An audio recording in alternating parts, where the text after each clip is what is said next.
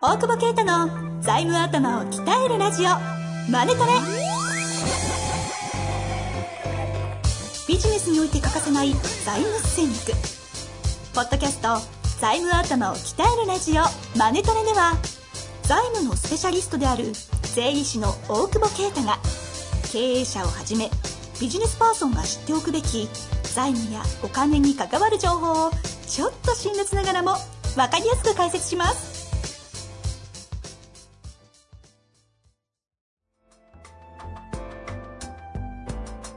こんにちは、遠藤和樹です。大久保啓太の財務頭を鍛えるラジオ、マネトレ。大久保先生、本日もよろしくお願いいたします。お願いします。さあさあさあ、前回は話振り切ってましたけど。そうえ、なんか投資家っぽい話 はしたことなかったですよね、意外と。確かにね。なんね。いかに経営をしていくかのための財務だったのが、はいはいはい。投資家目線での資本主義で勝ち抜くための財務みたいな話で、もはや財務じゃないじゃんぐらい の。財務だけど、あんまり言うとやらしいから、あんま言わなくて言ってこう か。いや、聞きたいですよね、あの角度の話は。ちょいちょい出していただいてね。ね。はい。えで海外の話全然していただけませんでしたけどえあのなん シンガポールに行ったのは分かりましたが、はいはいはい。他はまあまあ、大して、なんか、いろいろだよ。隠すアウトか もなんつ聞くアウトかもなん だよ。いや気になる 気になるみんな気になるじゃないですかはい 気にし ない、君次第だけど。い、きますはい。質問でいいですか質問でいいですか質問以外、なんかあれば。いやだからどうぞどこに行ったか教えてくれないんだなと思って 質問いきま行しきょう。ましょう、はい。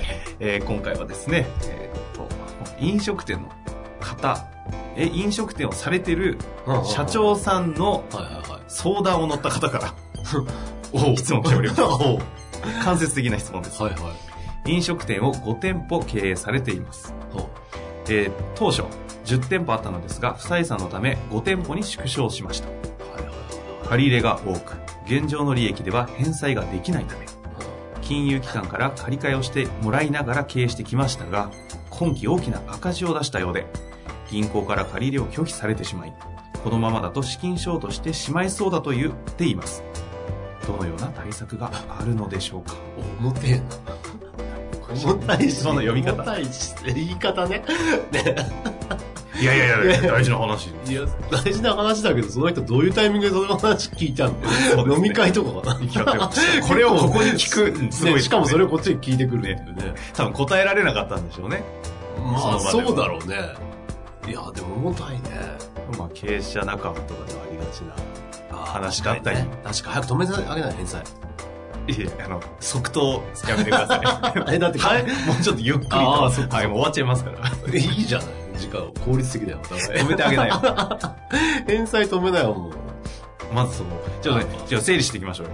はい。はい、いきなりあのズバリ回答かっこいいんです けど、いやいやいや。だまず、え、だって、負債が多いんでしょで、借り換えで回してたと。はい、うん。でも貸してくれなくなったんだよね、要するにね。そうですね。貸してくれなくなったら、もう、で返せないんだったら、止めないと回んないから。返済をさ。返済を。うんはい。まあ、あと多はい分、あれだろうね。消費税とかも大変な気がするんだよね。と言いますか。消費税の納税とかも結構重たいじゃないやっぱり。うんうん。非税商売だから、飲食って。毎日消費税みんなからもらってるけど、使っちゃうよね、資金繰りにどうしても。うんうん。ね、預かったもんだからって言うけど、わかんないじゃん。で資金繰りきつかったらさ、で、使っちゃってるから多分その辺も止めたりとか、あの、した方がいいだろうし、ええ社会保険とかも多分多い気がする。ええあそうするとそれを止めなきゃいけないよね。ーさあ、どこからやるかとかいろいろあるじゃないでえすか。まずは、まあでもなんかそんな感じだと同時じゃん、全部。社会保険って止めれるんですかお願いしなきゃダメだけど。まあその延滞だよね。あまあでもそんなに今長くやってくんないかもしれないから、まあ、うんでもちょ、ちょっと期間止めた方がいいかもしれない。あうんあと税金も一応、簡単な猶予っていうのがあるから、その、返済を、消費税消費税も、消費税も少し止めて、分割払いするみたいな感じで、さ延滞的な延滞感、にね基本的には。じでどのぐらい伸ばせるんですかいや、でも1年だろうね。1年以内に。うんまあだからそれはそれでちょっと大し、その、明足元なんとかするだけなんで、ええ一番多分大きいのは銀行の返済だと思う。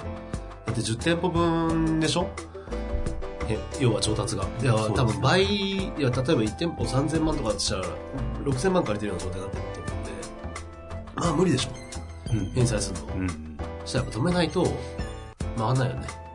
いわゆるリスケということですかスケジュールをしないといけないんだけど、やっぱその抵抗感が大きいからなのかね、リスケって。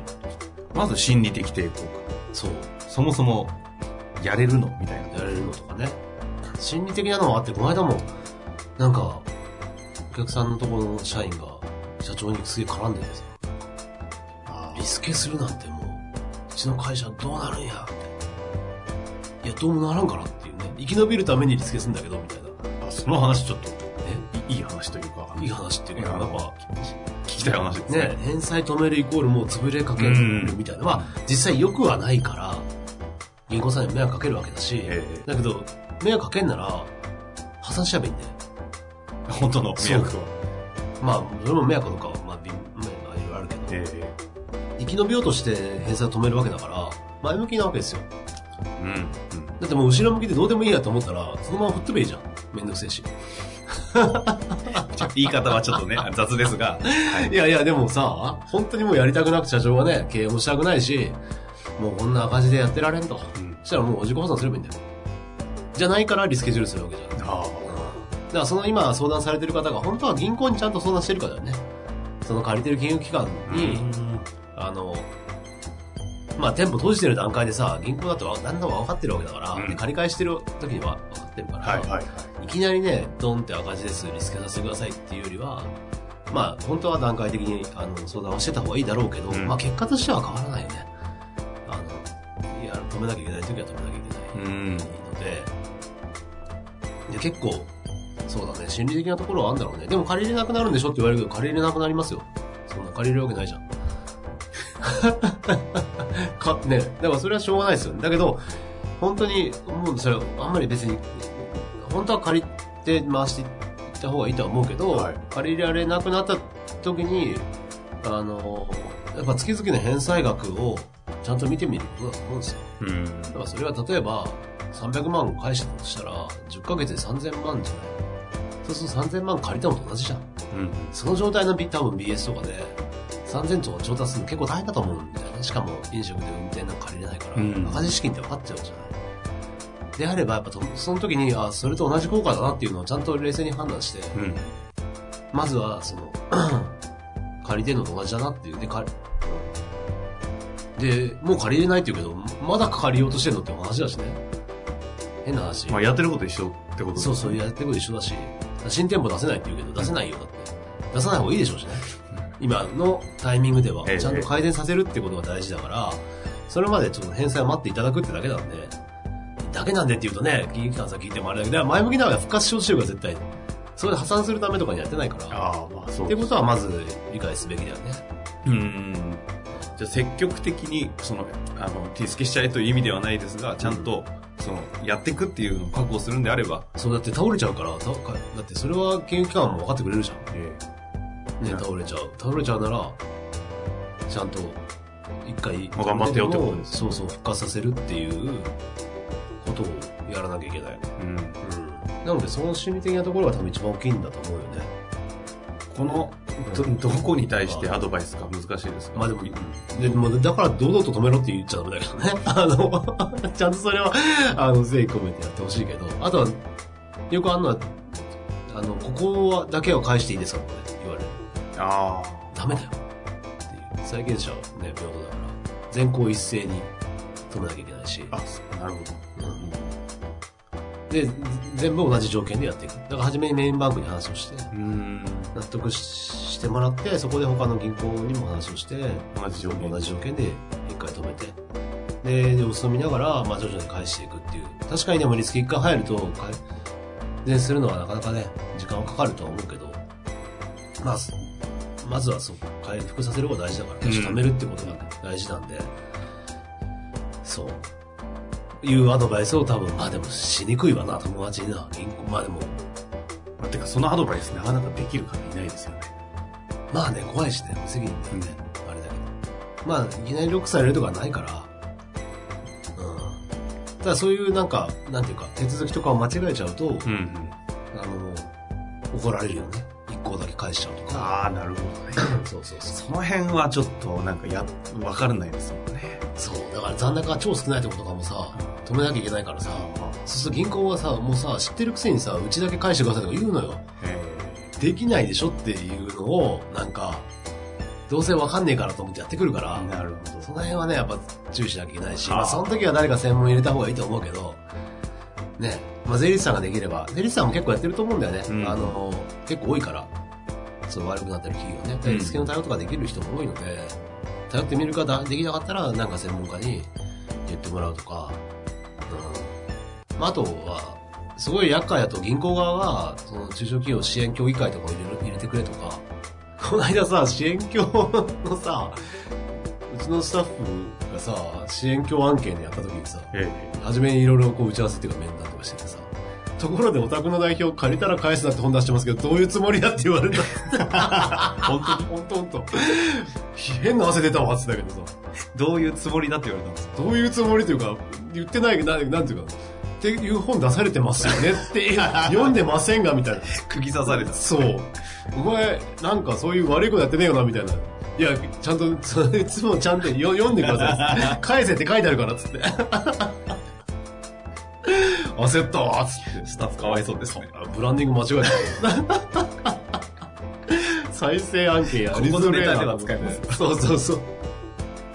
え再生やりづらくなった。いや、そんなね、か返す、返すな、と書いてるけどさ。えうん。で、アマゾンでレビューでも、そんな、あの、文句言われるようにね、タイトルが大げさなだけで。 そうそうそう。なので、まあ、 前向きにリスケをすると。でそういう手続き、そうそういう手続きのやり方は、あの、借りたら返すね書いてあるんで、 何ページか忘れましたが、 読んでいただいてです読んでいただければ、それでもわからなければ。大久保先生ないし、そちらの方が得意な税理士の先生にご相談するなりしてう、ん。進めた方がいいということですね。ぜひね、この方、その、お友達なのか、ちょっと仲間なのかわかりませんが、うんあの、今の回はちょっと、要約して伝えていただいてね、そうね。ぜひ活かしていただきたいですよね。はい。まあ、というわけで、今日は、結果的になんかすごいいい話を聞いたなという感想でした。なんでなんでというわけで、本日もありがとうございました。ありがとうございます。本日の番組はいかがでしたか番組では大久保携帯の質問を受け付けておりますウェブ検索で「税理士カラーズと入力し検索結果に出てくるオフィシャルウェブサイトにアクセスその中のポッドキャストのバナーから質問フォームにご入力くださいまたオフィシャルウェブサイトでは無料メルマガも配信中ですぜひ遊びに来てくださいね